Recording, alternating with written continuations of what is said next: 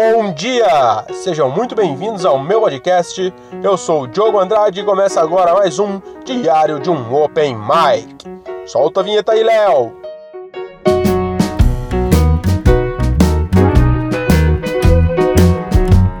Pois é, voltamos aí com mais um episódio desse podcast tão querido que é o Diário de um Open Mic. Que é realmente um diário onde eu vou anotando aí as minhas experiências como open mic, comediante cabaço, né? É aquele comediante que faz ali 5 minutos e não ganha bosta nenhuma. Esse episódio aqui, sem mais enrolação, é sobre meu show número 25, que aconteceu no dia 18 de outubro de 2018, lá no Noites de Stand-Up Será que Beth Faria? Que é uma noite muito bacana do meu amigo Alisson Lima, também conhecido como um dos negão do Adriana e a Rapaziada. Procura aí no Google, vai aparecer aí uma, uma mina, acho com quatro ou cinco negão atrás dela. O Alisson era um deles. E lá é uma noite muito bacana porque é uma das poucas noites de open em teatro, não é em bar. Tem o rascunho final também, já fiz lá, é muito bacana, não é em bar. O do Alisson Lima também tem essa pegada aí, não é um bar, é um teatrinho pequenininho, como se fosse um centro cultural, vamos dizer assim, não sei. É uma salinha, um palquinho tal, e as pessoas vão lá só para assistir. E ele tem a noite onde ele recebe comediantes profissionais no sábado e na sexta-feira ele abriu só para open mic. E vai sempre um MC lá mais experiente, mas é uma noite de open mic mesmo. Eu fui lá na sexta e foi muito bacana, cara. Foi muito legal. Era uma noite meio complicada porque metade da plateia era de comediante, então é muito mais difícil, né, fazer piada para quem escreve piada. Se o seu punch for minimamente previsível, as pessoas vão saber o que você vai falar, não é? Estraga tudo, porque se a pessoa souber o final, ela já vai saber o final, né? E quando a pessoa sabe o final, é mais difícil de dar risada. É só isso mesmo. Porém, foi uma noite muito bacana. Uma que o, a maioria dos, dos comediantes que estavam lá não conhecia meu texto. E o meu texto não tem punches tão previsíveis assim, né? Não que seja melhor do que o dos outros, é só que eu falo de um assunto que não é muito comum, então o punch não é tão previsível assim. Outra coisa também muito legal aconteceu lá é que novamente eu consegui começar com um improviso. Eu tô tentando fazer isso sempre, pegar um gancho e fazer na hora alguma coisa. Lá no caso, os caras estavam levando o caderninho e brincando, falando assim: ah, vou colocar aqui para não esquecer a piada. O outro levou o celular e mesmo assim esqueceu a piada. Aí eu subi e falei assim: cara, a galera trouxe o caderno para não esquecer a piada, eu esqueci do caderno.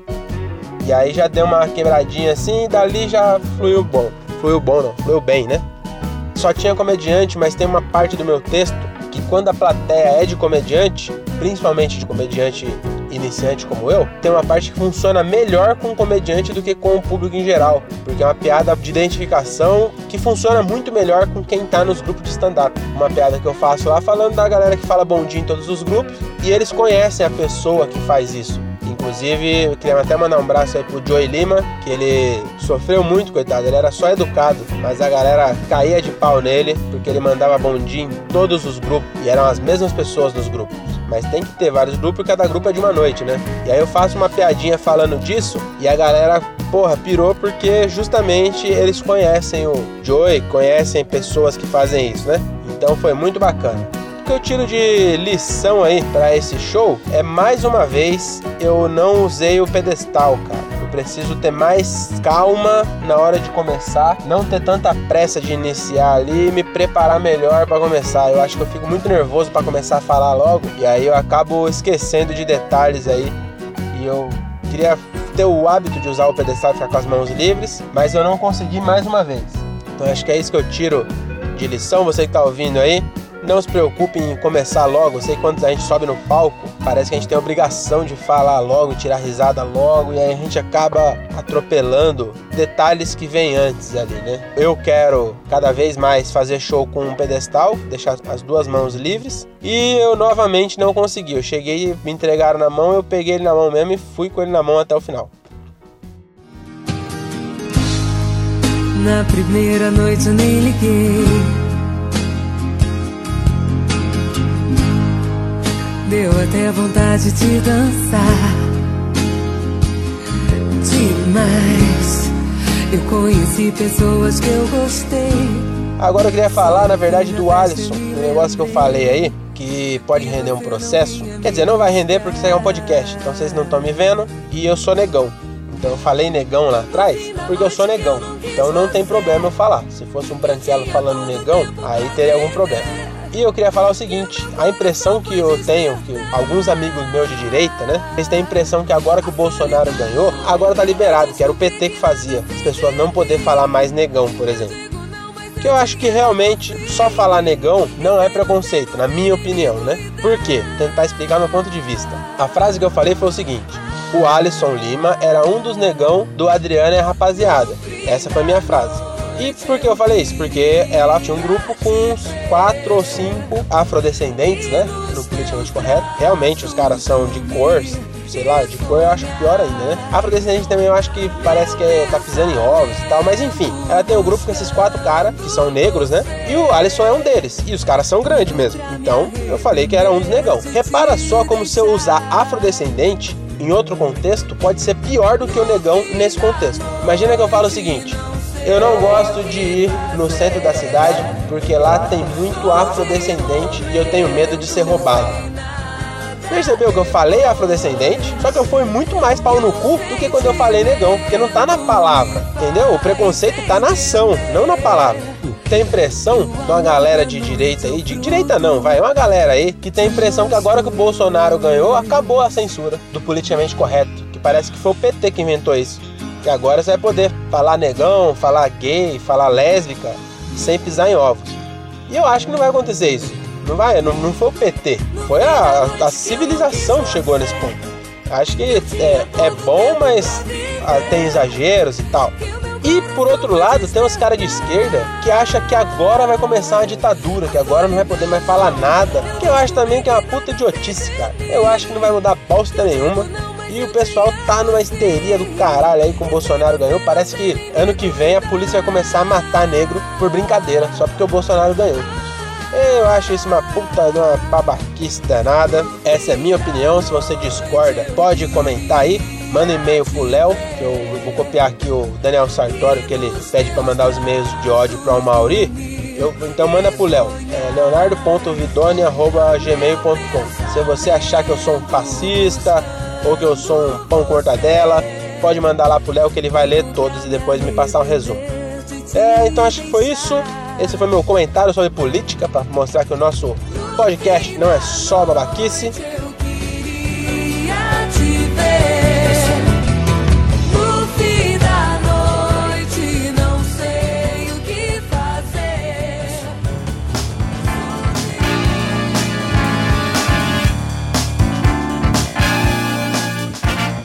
Agora vamos para a segunda parte do meu podcast, que é quando eu dedico a alguém.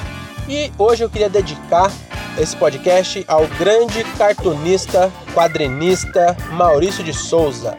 Pois é, ele é, ele, pra quem é, é, muito idiota e não sabe quem é Maurício de Souza, ele é o cara que escreve e desenha a Turma da Mônica. E ele é um cara muito visionário, porque ele fez um personagem que tem ceborréia. Que aí a, a, o apelido dele, inclusive, é Ceborrinha, que é por isso que ele tem ceborréia. E, e tá claro que ele tem ceborréia porque ele só tem quatro fios de cabelo, né? Então ele tem ceborréia, tem esse problema aí. Só que ele não consegue falar o R. Então esse personagem, olha só a sacada. É ceborrinha, porque era, ele tem ceborréia, né? Então aí ficou, Ceborrinha, Ceborrinha. Aí ele mudou de bairro e ele não, ele foi honesto. Ele falou, qual é o seu nome? Aí ele falou, Cebolinha. Mas por quê? Porque ele não sabe falar o R. Ele troca o R pelo L. Ele tem esse problema aí. Você até ir na, na fono, né? Não sei se teve algum episódio que ele foi na fono, eu não li todos. Mas ele já tá bem grandinho já. Acho que ele já conseguia falar o R já. Então todo mundo chama ele de Cebolinha porque foi o jeito que ele falou. Só que na verdade o nome dele é Ceborrinha e eu descobri isso sozinho e agora vocês podem espalhar para todo mundo aí, tá bom? Então esse episódio vai dedicado para o Ceborrinha e o Maurício de Souza, esse grande artista, cartunista, quadrinista brasileiro, tá bom?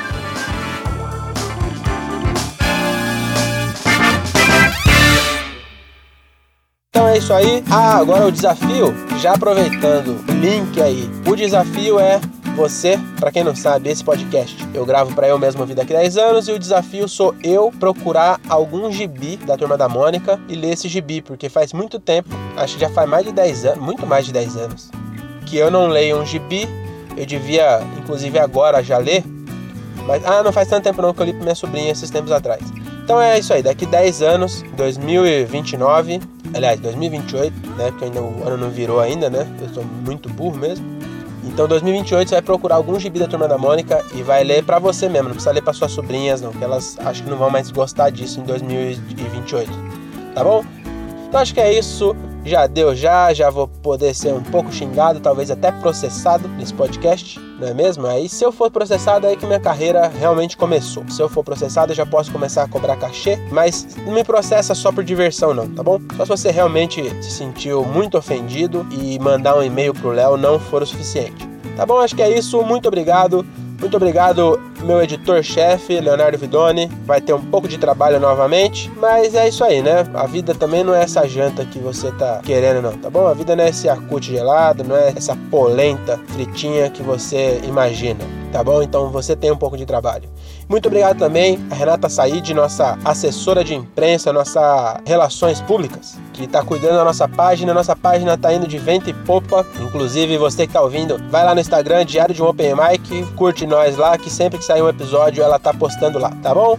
Aproveita e siga também nossas redes aí. Meu Instagram é eudiogoandrade, da Relações Públicas é Ressaide e o do Léo é Leonardo Vidoni tá bom? Você procura lá que você acha. Já aproveita e segue também Everton Pereira, ele também faz parte do grupo, mas é um vagabundo que ainda não achou uma função nesse podcast, tá bom? Beijo para vocês, até a próxima e tchau.